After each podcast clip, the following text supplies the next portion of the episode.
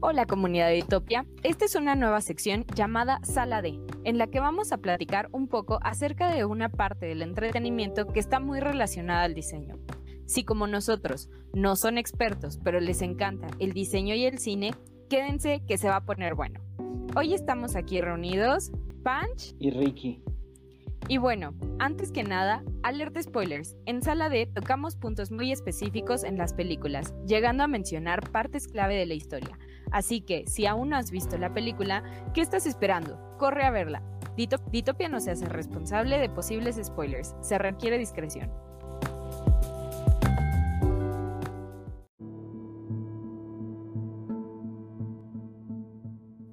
De hoy vamos a hablar de una gran película protagonizada por Anthony Hopkins, ganadora al Oscar como mejor actor y nominada a otros premios. The Father es una película que cuenta la vida de Anthony, un hombre de 80 años, el cual vive con su hija en un departamento en Londres. Tiene problemas de demencia y empieza a perder la memoria poco a poco. Y todo el peso se carga sobre su hija, la cual tiene que visitarlo diario y estarlo cuidando mientras él sufre de estas pérdidas de tiempo y confusiones, las cuales se ven en toda la película, mientras al espectador lo llevan con él. La película es dirigida por Florian Zeller, quien al igual le dio vida a esta obra, basada en la historia de su abuela creo que toca un tema muy importante, que es la demencia, y nos adentra perfectamente haciéndonos verla de un modo completamente diferente. Sí, como dices, o sea, es un tema que está dentro del envejecer, que es como creo que uno de los temas que más a todos nos da miedo, ¿no?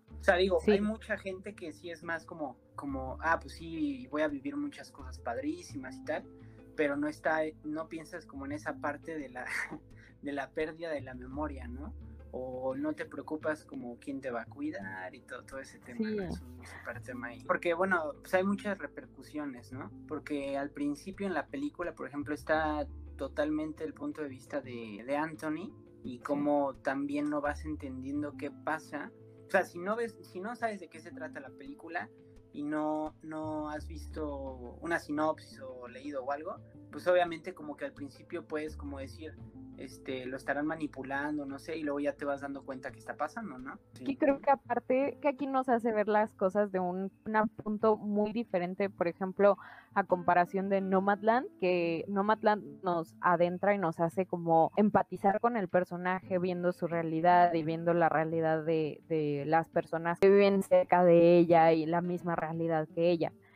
Y, pero al contrario, esta película nos adentra completamente en el personaje. Y creo que el trabajo de Seller fue ese, o sea, que el espectador se quedara 100% identificado con el personaje y adentrado a la realidad que el personaje está viviendo. Sí, sí, sí. Además siento que es una película que literal te rompe el corazón en muchas maneras. O sea, tanto desde la perspectiva del padre como de la hija, no sé, o sea, hay tantas escenas, por ejemplo, cuando este, igual está como quebrándose y así ella. Y eso lo podemos ver perfectamente debido a los tres premios que ganó la película a Mejor Guión Adaptado, tanto en los Óscares, BAFTA y Premio Satélite, sin olvidar el premio a Mejor Película por parte de los Goya. Por ejemplo, el director Seller especificó en alguna entrevista que pues no quería que se viera como una obra nada más grabada, pues no tiene tantos escenarios y pues más que nada juegan con tu cabeza. Pues sí, como dices, usando muy pocos elementos del ambiente, eh, muy bien aterrizado todo. Había escuchado por ahí una polémica del tema de Anthony, que no estaba en los premios y así, o sea que realmente él no pensaba que iba a ganar, pero ahí según dijeron que pues él sí sabía, entonces está en su casa y bueno, algo así, pero por ahí sí saben. Pues ya. Al principio bueno, un poquito al principio hay una escena donde está Anne y ve por la ventana a una pareja este, igual que está en otro depa como más abajo, y como riéndose y como disfrutando y todo esto. Y yo creo que igual esa escena como me chocó así mucho por esa parte de ella, esa ilusión de poder tener una vida con su marido y toda esta parte que realmente no, pues es algo súper complicado, ¿no? Pues ahí con toda la situación de su padre, ¿no? Entonces esa escena a mí me, igual me movió mucho, la verdad. Sí, es que es súper complicado que pues no quiere abandonarlo, bueno, más bien no quiere llevarlo a un asilo porque pues ella siente que le está abandonando, pero por otro lado pues no puede quedarse sin vivir su vida. Sí, o sea, o sea, y luego creo que también es frustrante porque él tampoco no quiere, o sea, por ejemplo, si hay, yo creo que papás que te dicen, bueno, si quieres sí, este, o sea, como que son más comprensivos. Eh, y no sé, yo creo que en Londres pues, sí encuentras un asilo muy bueno, ¿no? O sea, no creo que puedas así como que, uy, no hay, ¿no? O va a ser un infierno, ¿no? O sea, yo creo que sí puedes buscar un buen lugar, yo quise ahí hasta con golf o yo qué sé, ¿no? O sea, pero, no sé, ¿no? Pero sí. no sé, o sea, aquí en México la verdad no, o sea, eso sí lo desconozco, cuáles sean así los mejores o así, la verdad no, este, este, nunca he ido a un asilo, la verdad. Es que creo que ahí la, la situación es muy complicada. Digo, justo aquí en México no es común que mandes a tus papás de viejitos a un asilo o a tus abuelos. Sí no. y además creo que es algo que a mí me gusta mucho de, de México. Bueno, hay, hay ciertas cosas, pero creo que sí valoramos muchísimo eh, a las personas grandes. Sí, o sea, es un tema muy complicado para nosotros que no estamos acostumbrados a algo así. Creo que impacta mucho porque pues te pones a pensar, ¿no? O sea, a mí me impactaron esa escena y no y la escena del final en donde ya está en el asilo o con la enfermera y que la enfermera es la hija que te presentaron al inicio. Y por otro lado, también algo que me, bueno, una escena que me impactó mucho es cuando está buscando el cuadro de la hija. Sí, es como esa aceptación, pero también como frustración, o sea, porque creo que la película es eso, como que te lleva esa tanto simpatía del personaje, pero también esa parte brusca, pero por, por la parte de la frustración, este, con los demás, ¿no? O sea, es todo un rollo de emociones y luego le sumas la hija, ¿no? Que está atrapada entre, entre estas dos de que si el esposo y que ahora esa situación no sé, o sea, yo creo que es que no sé, es complicado, ¿no? A ver, hay una hay una escena ahorita que estoy ahorita que eh, o sea, o sea, eso cómo lo interpretas? Hay una escena donde creo que es muy al principio, ¿no? Donde ella este medio lo ahorca y así, ¿no te acuerdas? Sí, cuando lo cuando la ahoga con la armada. Yo, yo ahí de repente como, o sea, así de, dije, ha de ser algún tema de Alzheimer o así, pero como que dije, no sé, igual y este, es que no sé luego con las películas que hemos visto, este, dijo, ha de ser ahí una manipulación, no sé, ¿no? Pero no sé, o sea, ¿tú cómo interpretas esa escena? A mí este me da más a pensar en, creo que es un poco una representación de que pues la hija ya está harta de la situación y de que la situación la sobrepasa. Sí, ahorita que lo dices así, sí, o sea, que entonces se puede interpretar como, como estos pensamientos oscuros que surgen dentro de estas situaciones tan complejas, ¿no? Sí. es que una situación así no la comprendes hasta que la vives. Sí, y, es que, no sé, por ejemplo, digamos que este tipo de enfermedades son como, o sea, literal, o sea, como que vas muriendo en vida, pero como que el enfermo, pues no sabe hasta medio después o medio se entera y luego ya se le olvida, pero los que están eh, como los hijos y, tal, pues sí están viendo todo, ¿no? Entonces es como, uf, o sea, no sé si está cañón. Es que este tipo de enfermedades son enfermedades muy cansadas, tanto para la persona que los cuida, si no está preparada, como para los familiares y amigos que, que están viviendo esa situación, y para el enfermo que no sabe qué está pasando al 100%. O sea, porque según él, o sea, bueno, su realidad es otra. su realidad no es la misma que la tuya. Eh, o sea, ahorita digo, hay diferentes tipos de demencia y como que van con diferente rapidez, pero creo que hay una escena donde dice, le dice el esposo como, no, eso fue hace 10 años, es que no recuerdo bien, pero, o sea, ¿cuánto tiempo ah, lleva eso, no? O sea, ¿cuánto tiempo lleva esa situación? O sea, pues sí, es como una, una bomba de tiempo, pero muy, muy lenta y frustrante. Y, también esto creo que está muy referido eh, dentro de la paleta de colores en, la película, porque precisamente se puede ver una paleta entre dorada, un poco café, un poco amarillenta y aparte yéndose con acento en colores en colores fuertes como el azul, incluso en algún momento un rojo, pero siempre como con una paleta muy melancólica, ¿no? Ándale, sí, justo. Sí, creo que tampoco está como toda la película cargada un color y también como que los mismos elementos del contexto forman esos colores, ¿no? Igual verdes ahí, pues muy oscuros, muy apagados, ¿no?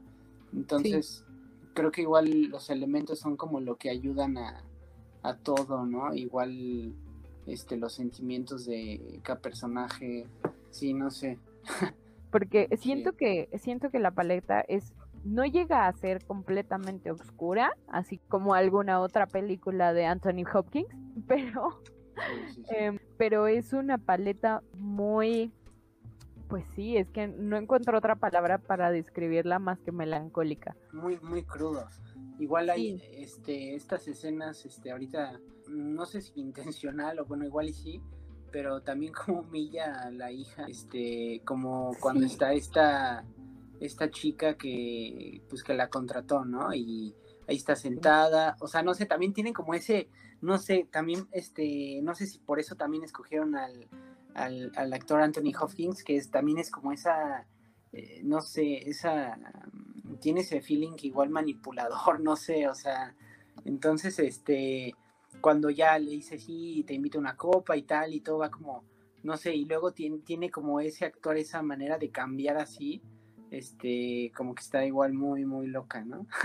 sí, Sí, precisamente a mí también me impactó esa escena porque creo que es mucho la forma en la que se representa ese cambio de roles o de lugares con los padres y los hijos, ¿no? Porque digo, los padres siempre van a ser tus padres y siempre van a tener esa crítica sobre ti, tanto positiva como negativa, ¿no? Entonces creo que aquí se refleja mucho porque pues la hija está cuidando de él y está siendo técnicamente su madre, pero pues él sigue teniendo la autoridad sobre ella y la sigue pudiendo criticar como lo ha hecho tal vez toda la vida, que es lo que vemos en esta escena, pero... Sí, porque ella, o sea, ella la lleva, no habla con ella, o sea, todo, todo ese trabajo y, o sea, todo termina así, que... Sí, ahora no sé ahí o sea, no sé exactamente, pero y el, la demencia también, obviamente como, como ahí afecta al cerebro, pues también pues afecte al cambio de emociones, ¿no? Sea, igual te, ahí te van afectando a, los cambios de, emociones, ¿no? Entonces yo, supongo que sí. Me imagino que pues por ahí va, porque también precisamente eso fue lo que noté dentro de la, dentro de la película, porque cuando de repente Anthony estaba más alegre o estaba un poco como en sus días buenos, pues se veía un poco más de luz dentro de la escena, se veía un poco más de iluminación dentro de ciertas cosas que le llamaban la atención o que alegraban su día. Y en estas escenas oscuras en donde la situación era muy complicada, en donde la hija no se sobreponía de lo que estaba pasando con su padre, cambiaba la iluminación por completo. Sí, sí, como que se va, se va deteriorando un poco, eh, pero sí, sí, sí, sí, todo el, manejo del color y sí, o sea, esta escena igual, este, de la que estamos hablando es clave, cuando vean la película que es, pues llega esta chica que la contrata Anne, entonces, pues todo va muy bien y le invita el trago y empiezan a bromear y de que sí, que también, que él era bailarín, ¿no? Y todo esto, pero este, pero justo, o sea, sí se empieza como a deteriorar la escena y no sé si también de parte de él, de esa frustración de déjame, ¿no? ¿Cómo vas a traer a alguien a cuidarme? Y cómo que me vas a abandonar y así, pero tal vez, no sé, igual y con este cambio por la demencia, pues lo expresas muy al extremo, ¿no? Muy drásticamente. Y creo que justo todos los elementos de diseño, como dice, sillas, lámparas, también te ayudan a aterrizar en, el año, o sea, también como de qué año es el tipo de, pues sí, de, interior, y la historia, entonces muy bien planificado todo. Sí. Puedes darte cuenta del, del diseño y del cambio del tiempo, ¿no? Sí, del departamento del señor. Justamente, al parecer, esta es la primera nominación que tiene Francis y Featherstone por, por precisamente la, la producción del departamento de Anthony. Creo que la narrativa dentro de la película es elemental, pues, basada dentro del dentro del espacio en donde se está desarrollando, porque, porque la temática es lo que te guía mucho mejor. Sí, sí, sí. A mí, ¿sabes qué me gustó mucho precisamente del escenario?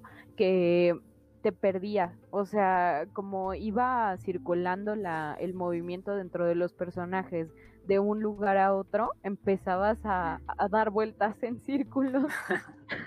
O sea, y es que a veces, si ves el plano, tiene también puertas entre los mismos, por ejemplo, entre la sala de estar y el estudio y esas casas me, me gustan, así de un piso, también está cool, ¿no?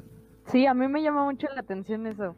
Porque aparte, o sea, tú no puedes llegar a ver la, las recámaras desde estos, o sea, bueno, creo que, por ejemplo, la única recámara que se logra ver en algún momento es la de Anne, pero precisamente esta interconexión de la entrada a la cocina, el comedor, la sala y el estudio empiezan a hacer un círculo que, que, Sí, sí, sí. que te hace pensar que incluso está en un lugar todavía más grande, ¿no?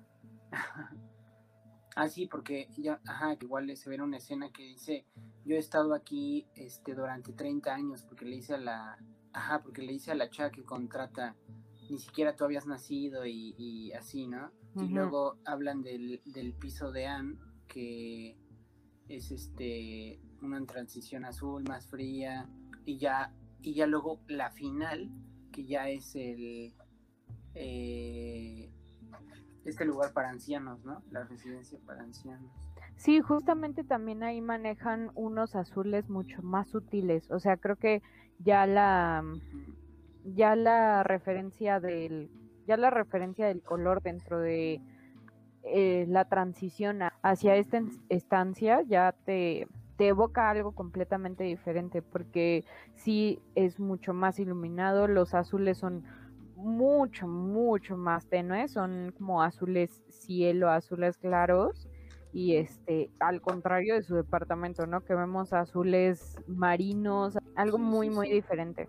Eh, Pues llevaron toda la esta parte de la logística y todo esto del desarrollo tanto de este sabes del papel literal como diseñador para la para el interiorismo, ¿no? Es que justamente este es todo el diseño de producción, ya refiriéndonos dentro de lo que empezó a de- desarrollar como un e- como escrito Seller, Ajá, ajá. ya es un ya es algo más allá de nada más el de nada más un desarrollo de la película porque ya todo iba enfocado a cierta dirección y ya iba todo con una dirección específica y con un enfoque específico para poder incluso desarrollar el, el espacio donde se estaba llevando a cabo la producción y fue ahí donde donde el trabajo de Francis destacó por completo me encanta esta frase en donde precisamente describen el, el escenario como si fuera un laberinto.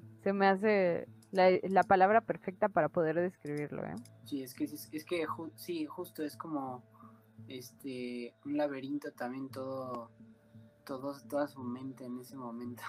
En, igual en la producción podemos notar diferentes elementos de diseño como lo son el pájaro icónico de Vitra, Eames Hausberg, que tanto lo podemos ver en el departamento de su hija como de el propio Anthony igual podemos ver que tienen un diferente eh, diseño y podemos saber que la, la ambientación tanto del departamento de Anthony como de ella es de diferente época y de diferente estilo de diseño. Podemos destacar ciertos elementos de diseño dentro de la película gracias al diseño de producción por parte de Peter Francis, ya que él incorpora todos estos elementos haciendo una narrativa acorde al ambiente que se quiere proyectar tanto del padre como de la realidad que está viviendo su hija. y eso se marca sobre todo dentro de los elementos visuales que él incorpora. Bueno, igual eh, antes de que Peter Francis se convirtiera en diseñador de producción, estuvo ayudando y, estuvo trabajando, por ejemplo, en, eh, como escenógrafo y director artístico de lo que fue eh, el Titanic, otras tres películas de James Bond, también en, en, otras de Harry Potter y en Margarita Fridays. Esas son algunas de, de sus trabajos antes de ya convertirse en, diseñador de producción en películas y ya teniendo como uno de sus mayores éxitos The Father, ¿no? Como diseñador de, producción ya 100%, ¿no? Y para ti, ¿qué escenas destacan específicamente por la parte de diseño? más que por algún impacto emocional. Porque a mí la que más me impacta en cuanto a diseño, creo que es en la que la hija, Anne, está en la cocina y se apagan absolutamente todas las luces y solamente la iluminan a ella. Esa, esa escena, tanto en colorimetría, en iluminación y en la producción de toda la, toda la escenografía, es magnífica porque te, te, centra en, una sola cosa y casi parece una pintura drama, de, de un drama, un thriller, una película que no sabes ni qué es. Sí, ya, ya, ya, estoy recordando cuál dices. Creo que es un, no sé si es un poco al principio, pero sí, justo que creo que esa luz es como la que viene del, de la puerta, ¿no? del, de la, del, de la, del, sí, ¿no? De la cocina.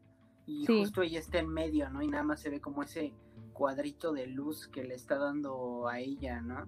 Sí está muy, muy impactante esa escena. Mira, creo que hace, creo que hace cuál es mi, mi escena eh, favorita, que es una escena donde está la situación de, de, lo del reloj, ¿no? Entonces, este, está el esposo eh, ahí en el sofá y está como este encuadre, eh, porque digamos de la, de la luz, de la ventana viene una luz que es muy este, cálida, pero todo el ambiente es este, pues sí, más frío, estos verdes eh, de las paredes, como pastel. Entonces, como que esta luz, aunque sea muy, este, muy tenue, lo poco cálida que es, eh, está como mucho en este contexto de, del diseño que, que pues es, la situación del, reloj, ¿no? Que es como esta desesperación de él, como de que le empieza a decir, oye, ¿y, qué onda con ese reloj, no? Tú lo compraste, este, sí, este, casi casi sí es tuyo y así, ¿no? O sea, sí. entonces como toda esta escena que está en, la sala, así, esta, ese enfoque, yo creo que es la, la escena de diseño que más me gusta, ese contraste de color. Sí, creo que esa escena es algo muy peculiar porque yo siento que precisamente como lo dices, en cuanto a la, en cuanto a las preguntas que le hace el padre, eh, siento que es un poco un interrogatorio, ¿no? Como te estoy acusando de esto y sigues sin admitirlo, ¿no? Sí. Esta película destaca por la utilización de elementos en el diseño de producción desde una arquitectura que se enfoca en jugar con la mente del espectador por medio de detalles casi imperceptibles, logrando hacer una conexión directa con el protagonista.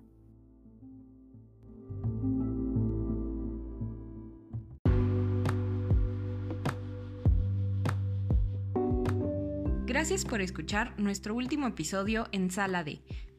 No olviden dejar sus comentarios en YouTube o en Instagram, arroba ditopia-bajo. Nos vemos en la próxima función.